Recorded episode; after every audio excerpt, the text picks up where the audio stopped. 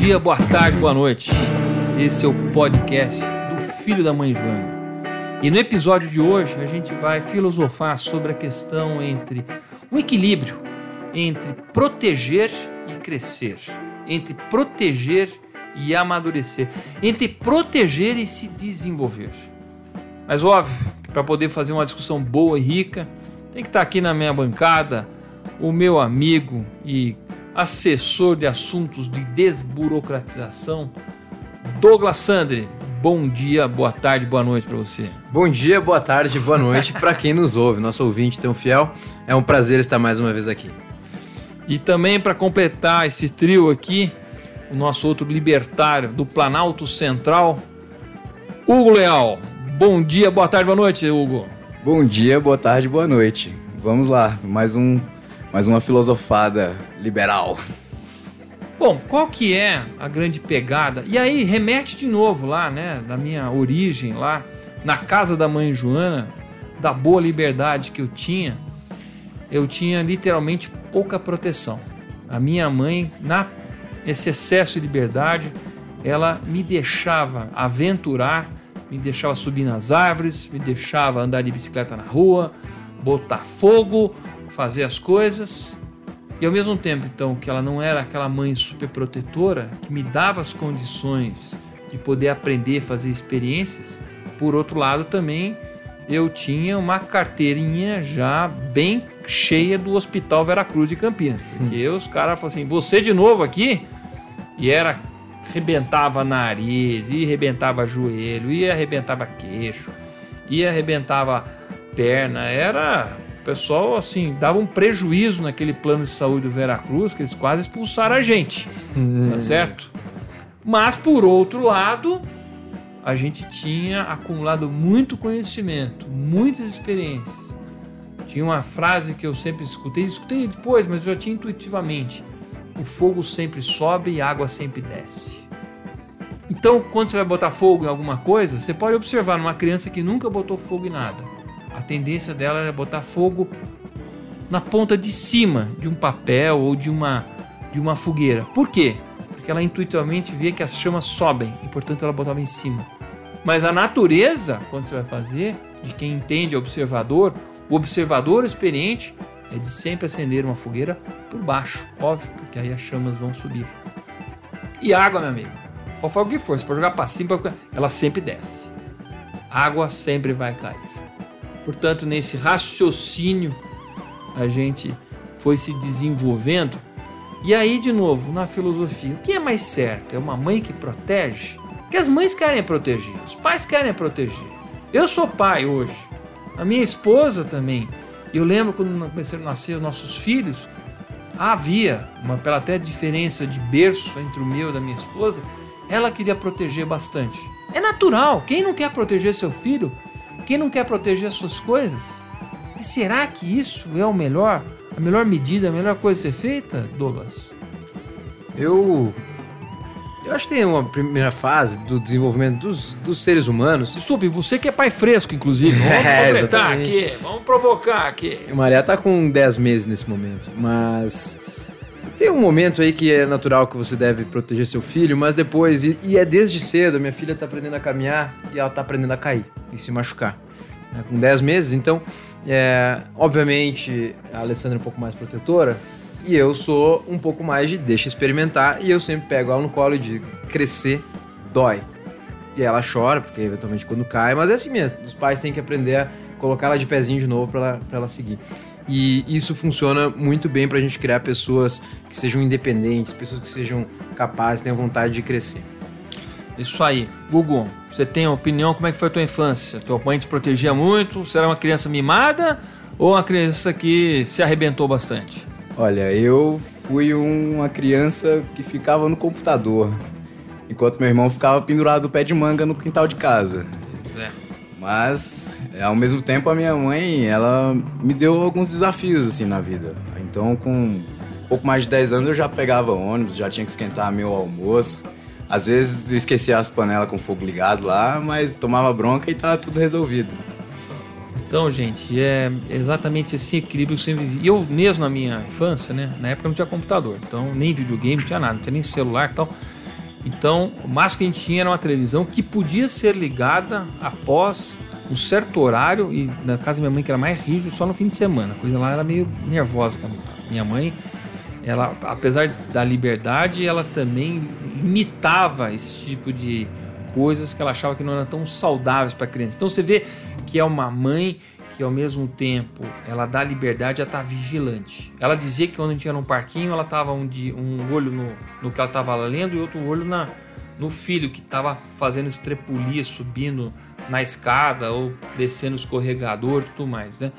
Então, assim, era muito E meus filhos, eu lembro que no começo meus filhos, quando estavam, era muita proteção, até tinha algumas, alguns entreveros, algumas discussões com a minha esposa. Eu falei, mas deixa se ferrar, mas deixa andar na grama, deixa botar coisa na boca, deixa poder ter as experiências. É importantíssimo isso. Eu até brinco assim, lógico, catastroficamente, mas isso acontece de vez em quando, que a gente mora numa casa, quando acaba a eletricidade da casa, não tem mais nada. Não tem mais Wi-Fi, não tem mais computador, não tem absolutamente nada. Meu amigo, você tem que se entreter com alguma coisa, tem que acender velas, tem que fazer alguma coisa acontecer, tá certo? Ninguém vai ficar todo mundo escuro. Nessas horas que a gente vê um pouco o que, que é, assim, talvez o conforto e a proteção excessiva que as pessoas têm dificuldade em se virar. E eu falava muito para minha esposa, a gente tinha que acampar. A gente nunca acampou, devia ter acampado. Nunca acampou. Acampamos no fundo de quintal, sabe aquelas acampadas, comprar uma barraca e monta no quintal? E foi engraçado porque eu falei, esses moleques precisam se virar. Esses meus filhos aqui, eu tenho três filhos homens. Eu falei, eles têm que se virar, tem que. Vamos fazer um acampamento onde a comida não é certa, onde o fogo não é certo, onde a eletricidade não é certa. E a gente tem que sobreviver. Tem que fazer uns cursos de survivors aí, sabe? Eu acho até legal. Só que hoje a coisa tá tão pasteurizada, você vê é, programa de survivor no National Geographic aí, né? Na televisão, no, no History. Pô, não dá. Temos que viver mesmo essa situação. Hoje uma, uma pessoa que fique, sei lá, seis horas sem comer, eu acho que o mundo vai acabar. E eu não tinha essa situação.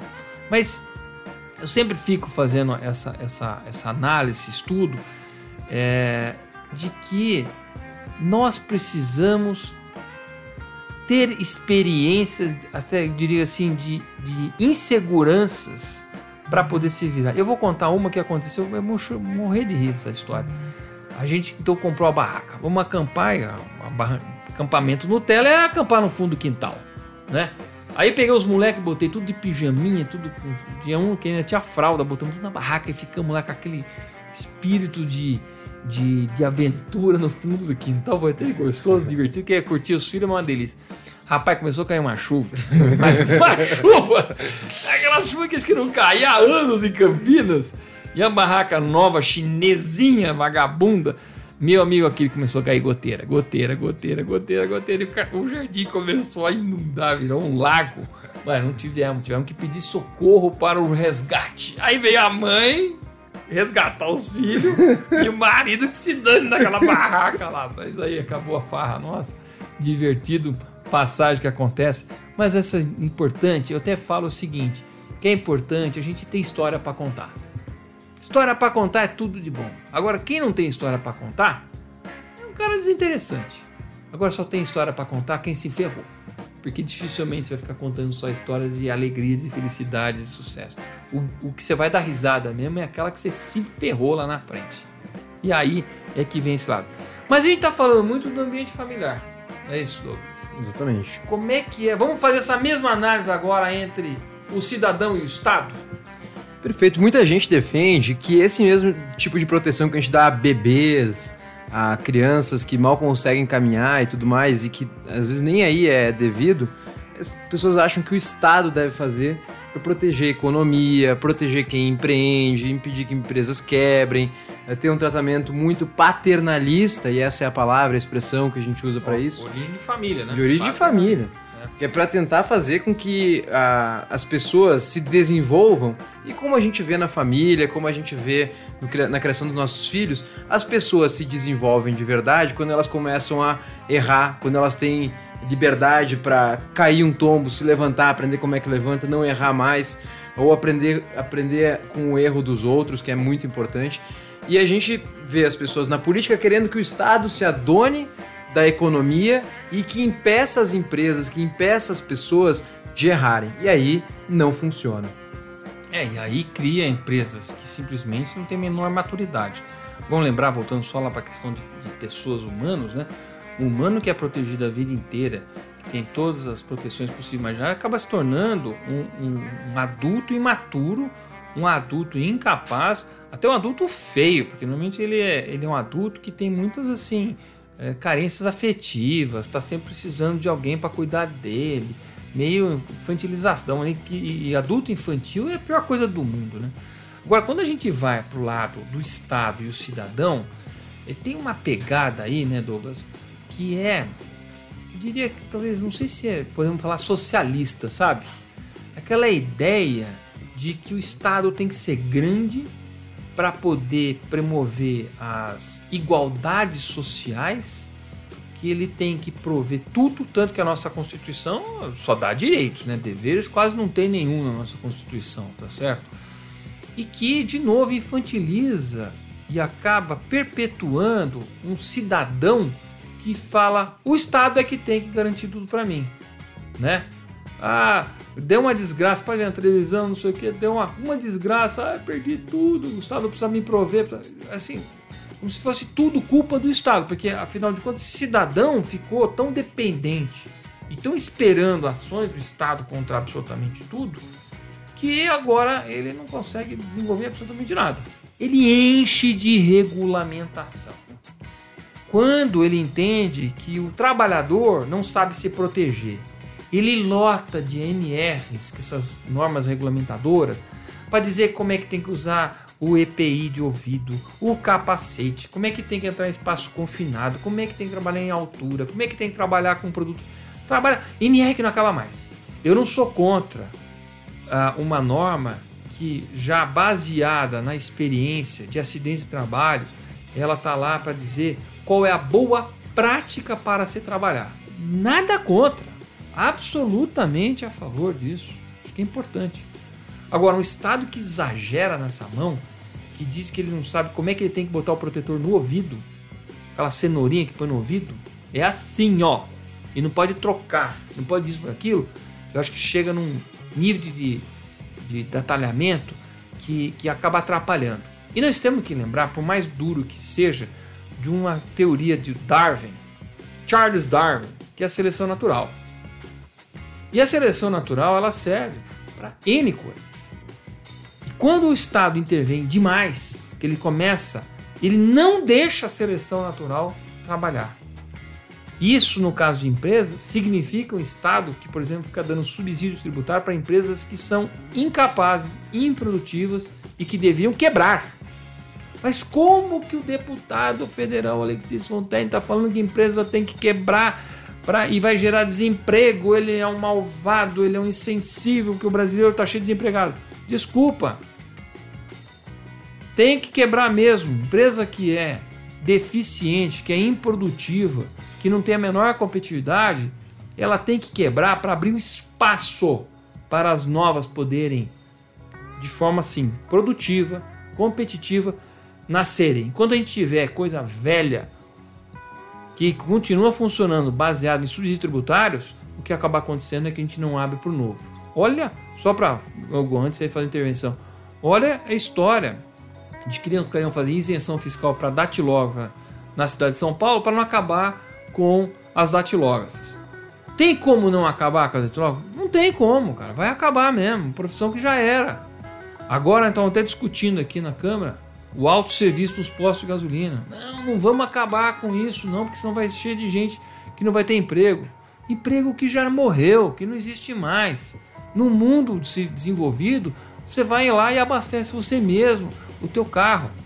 Então veja quando o Estado começa com um suposto ar social, querer garantir empregos e tudo mais, ele vai transformando o nosso, a nossa economia numa economia ultrapassada, infantilizada, não produtiva, sem nenhuma competitividade. E o que, que adianta isso se a gente está num contexto global? Hugo, por favor.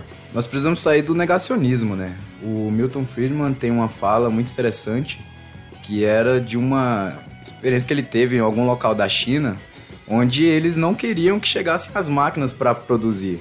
A história é exatamente isso aqui. Milton Friedman foi para a China e viu uma grande obra, lotado de chinês, tudo com picareta, pá, fazendo um trabalhão enorme assim. Aí ele perguntou pro pessoal da China lá, né? Que estava na, na, na, na, comitiva.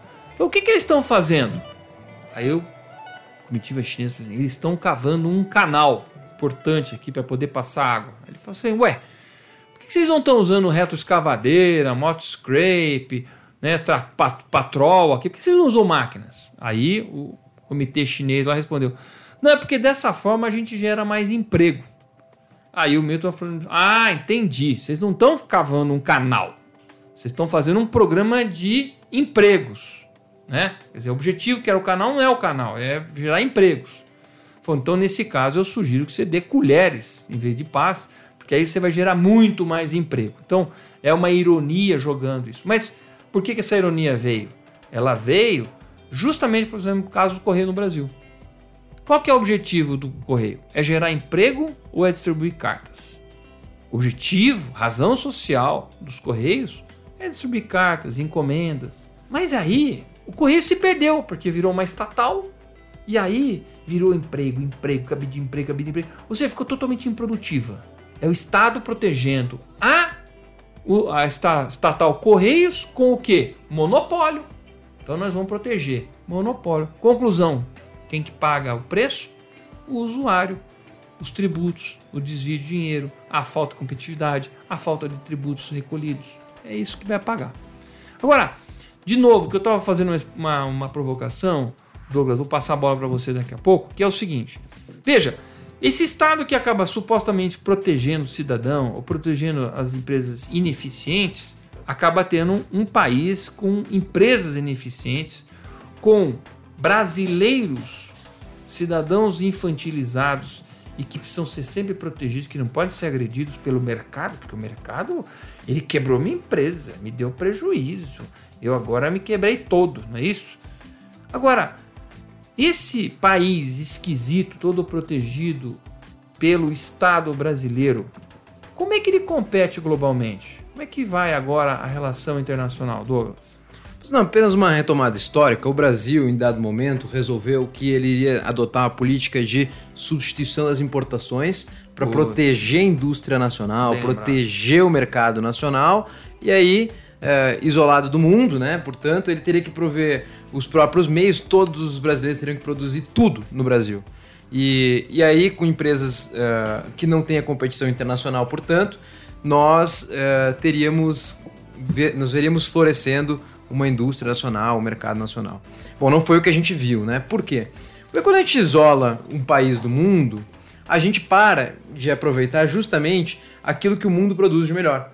Por exemplo, se lá na, nos Estados Unidos, na, na Alemanha, na Europa, alguém desenvolveu uma melhor retroescavadeira para abrir um canal, eu vou ter que usar aqui uh, as minhas picaretas ou mesmo a minha retroescavadeira menos eficiente para abrir o canal. Portanto, eu não tenho é, aquele ganho de produtividade que o mundo me dá quando eu posso comprar insumos mais baratos e com melhor qualidade de determinadas regiões do mundo, quando eu posso importar maquinários de melhor qualidade produtividade de outros lugares do mundo para melhorar a minha produtividade e, portanto, minha, minha competitividade, eu vou fazendo essa indústria ficar cada vez mais ineficiente e ela não precisa ser é, eficiente mesmo, porque ela não tem exposição ao mercado internacional, não está competindo. Então a gente criou a, o mercado mais fechado do mundo, o Brasil é um dos países mais fechados do mundo ainda hoje, é, e a gente fez isso deliberadamente porque resolveu que iria fechar o Brasil.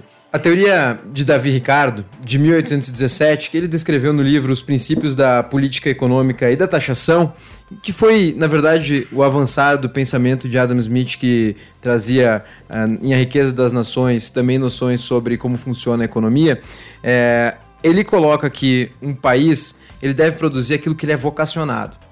Mesmo que ele produza melhor outras coisas, inclusive que outros países. Ele deve se especializar, ele deve fazer naquilo que ele é bom em fazer. Então, trazendo tecnologia, usando a capacidade, o talento de um país, nós podemos ter eventualmente uma indústria muito bem, bem desenvolvida dentro de um país, mesmo que dentro desse país a gente não tenha os recursos naturais para poder fazer aquilo. Se a gente for pegar esse princípio, o Japão jamais seria qualquer coisa no, no planeta Terra. Seria uma porcaria, porque não tem minério de ferro, não tem eletricidade, tem vulcão, tem tsunami e tudo mais. O que nós temos que ter, eu acho que na, na ideia dessa teoria que é importante, é o seguinte: o Estado não atrapalhando e os empreendedores estando livres, eu acho que a gente não tem que, de forma nenhuma, proteger aquele que produz de forma improdutiva. De novo, vamos usar as leis de mercado. O Brasil pode ser muito bom numa série de coisas que a vocação não é mais a natural, é uma vocação de desenvolvimento. Como agora está acontecendo com as startups no Brasil, o Brasil está virando um celeirozinho de startup, ou que eu falei da Embraer, ou outros tipos de indústrias. As indústrias automobilísticas no Brasil, por exemplo, elas têm produtividades altíssimas. Sabe por quê? Porque é o péssimo negócio contratar pessoas aqui no Brasil. O custo trabalhista é tão alto que as indústrias automobilísticas estão automatizando e aumentando a produtividade, porque a perda que a gente tem naquilo que nós chamamos fora da fábrica, do, do fora da, da, da fazenda, da porteira, é o que nós temos que compensar. Por isso que e é aí, importante. E aí é que o Estado atrapalha. Não, mas por isso que é importante definir que não tem nada a ver com os recursos naturais. Aliás, é, tem muito tem, pouco a ver. Não tem a ver. Inclusive, essa é a diferença pode entre. Uma, pode ser uma vantagem. É uma vantagem. Mas não é um determinante. Não é. E é isso, essa é a grande diferença entre o pensamento de Adam Smith, que, é, como se diz por aí, descobriu o capitalismo, né? É, inventou o capitalismo. O capitalismo não foi inventado, isso é balela. Essa é a diferença do pensamento. Porque ele acreditava que os recursos naturais, o tamanho da nação, isso ia influenciar é, por isso que tem muita gente que acredita que, que nações têm que ser gigantes, sim. Ah, não tem nada a ver com isso. Tem que conseguir fazer e aproveitar os recursos que eventualmente estejam naquele território. E aí Davi Ricardo vem dizer: olha, se é bom industrializar, como por exemplo Hong Kong, Hong Kong tem uma das maiores indústrias têxteis do mundo. Então. E não tem produção de algodão lá. Não é nada, mas aí, aí que está o lance. Vamos voltar para o nosso, nosso trabalho aqui que nós estamos desenvolvendo esse podcast, né? Um Estado que protege um país, a economia de um país, para competir com o mundo ele está fazendo bem ou mal para esse país. Então, do nosso raciocínio aqui, nosso filosofado, está falando, está fazendo mal. Mal por quê? Porque supostamente numa política de proteção do emprego, do, da, da melhoria do ambiente, da proteção contra a agressividade externa. Ó, vamos voltar lá da criancinha, agora estamos no país, hein? O que, que nós estamos fazendo? Nós estamos criando industriais infantilizados. Nós estamos criando um artificialismo na competitividade. Nós estamos criando pessoas que não conseguem sobreviver fora dessa proteção. Não é aquela mãe que protege tanto o moleque, dá comidinha na boca, o dia que ela não aparece, ele não consegue nem abrir uma geladeira e comer e morre de fome? Na mesma linha. É na mesma linha. O que nós temos que fazer? Então, lembra que o nosso raciocínio aqui que nós estamos falando, proteção do desenvolvimento, proteção ou amadurecimento, proteção ou aí outro outro ponto aí que seja uh, que seja contraponto do que nós estamos falando. Quando a gente fala na no país protegendo a sua indústria, que é uma vontade brasileira terrível, né? Aqui é um papo tempo todo, não, precisamos botar uma proteção aqui porque o vietnamita está produzindo mais barato. Precisamos botar uma proteção aqui porque o computador de não sei quem está mais barato é um tal de proteção. Vamos lembrar a lei de informática no Brasil. Eu, quando era molecão, fui comprar meu primeiro computador. Óbvio que veio do Paraguai, porque não dá para comprar no Brasil. Aí veio uma porcaria do Paraguai. A gente como máximo, sabe por quê? Era ou aquela porcaria ou nada. Não era assim, outra porcaria, era nada. Não tinha no meio do caminho. E aí ficou uma reserva de mercado mais absurda pro pessoal da IBM, o pessoal da Itautec, tinha umas indústrias aí, mas era uma vergonha. E a gente não tinha porcaria nenhuma. A indústria automobilística era a indústria da carroça. Fernando Collor quando abriu, eu lembro assim, abriu hoje, ontem chegou um avião cargueiro trazendo uma BMW 750, que, que era essa indústria. Eu falei, meu Deus do céu, olha que coisa maravilhosa. E a gente era tão caipira, tão caipira, que a primeira indústria que trouxe um monte de carro para o Brasil foi a Lada. Meu amigo, Lada era um Nunca nem ouvi falar. Era lixo. Não, você ouviu falar assim. É o era, carro soviético. Era o carro soviético. Os russos começaram a exportar carro para nós, cara. Quer dizer, e era uma subsidiária da Fiat, uns carros porcaria de tudo. Mas era mais barato do que o carro brasileiro, que o golzinho brasileiro, por incrível que pareça, os caras vendiam mais barato. Porque eles tinham um negócio lá que a gente não tinha. Eles tinham isenção fiscal lá. Os caras exportavam carro sem nenhum imposto. Era uma beleza. Mas o carro era uma porcaria. Aí, obviamente, que o brasileiro foi percebendo que aquilo era encrenca. Mas eu falei, quando eu vi os carros da Lada chegando aqui no Brasil, eu falei, não, o brasileiro não pode ser tão caipira de comprar uma carroça pior que a carroça que eles têm. Só que era uma carroça nova, entendeu? Era uma carroça diferente. Durou muito pouco também, né? Durou, não, durou alguns anos. Depois quebrou tudo. Aí não virou mais nada. Ficou tudo um lixo. Tinha um jipinho lá que o pessoal gostava mais, assim, que era o Niva. Era o melhorzinho. E um carro era o nome daquela cachorra que foi pro espaço, chamava Laika.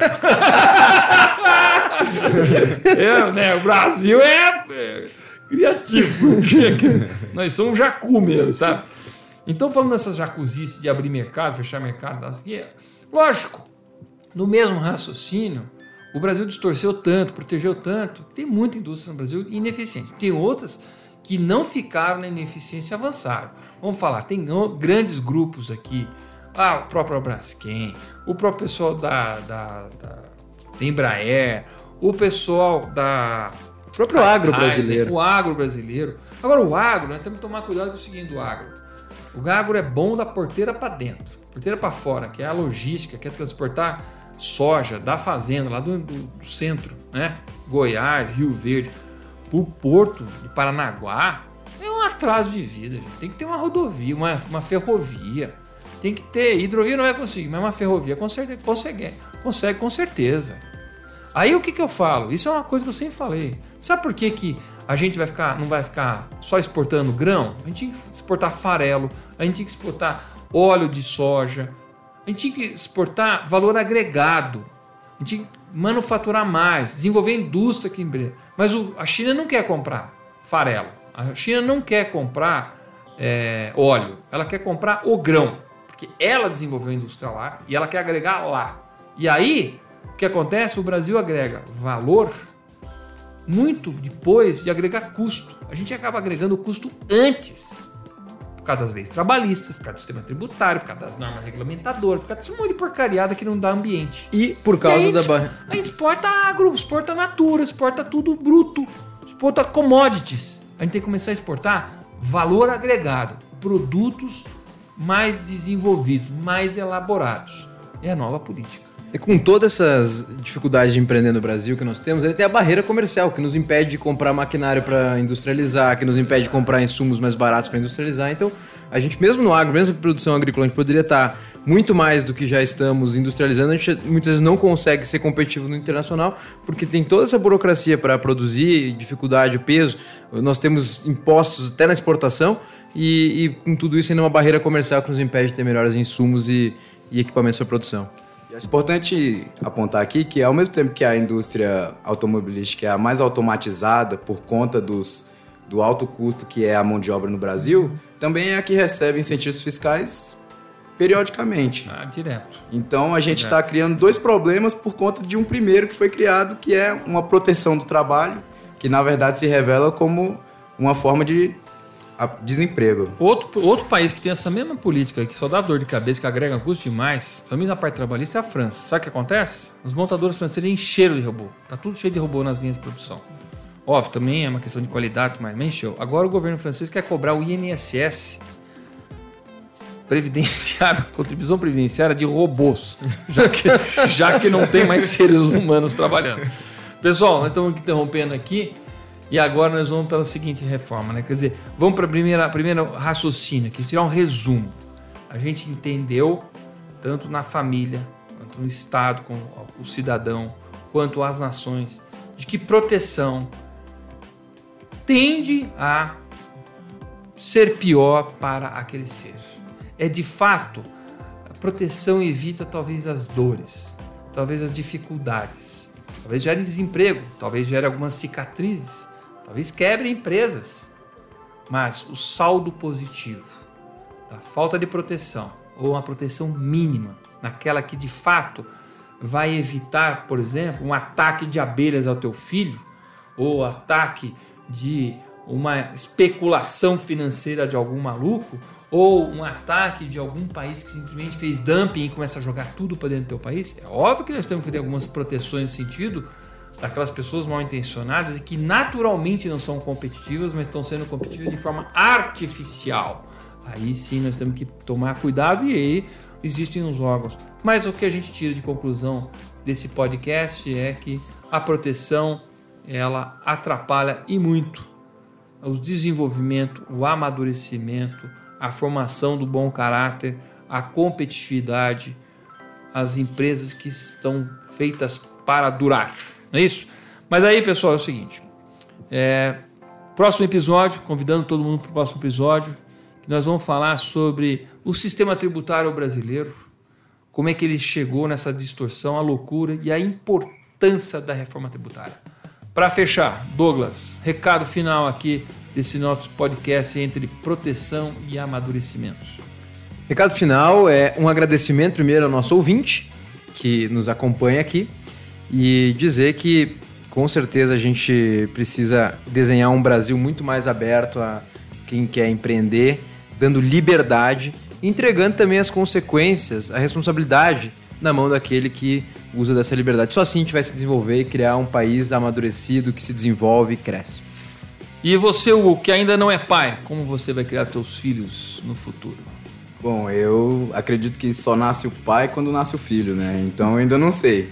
Mas é, acho que a vida verdadeira, a vida feliz, ela depende muito das escolhas que a gente faz. E essas escolhas elas vêm com o ônus e o bônus. Então, para finalizar esse podcast, queria agradecer aqui a todos e vamos para lá para o próximo falar sobre reforma tributária. É isso aí, pessoal. Espero vocês no próximo programa. Não deixe de inscrever no nosso canal e acompanhar os próximos episódios. O próximo, reforma tributária. As distorções no Brasil e como resolvê-las.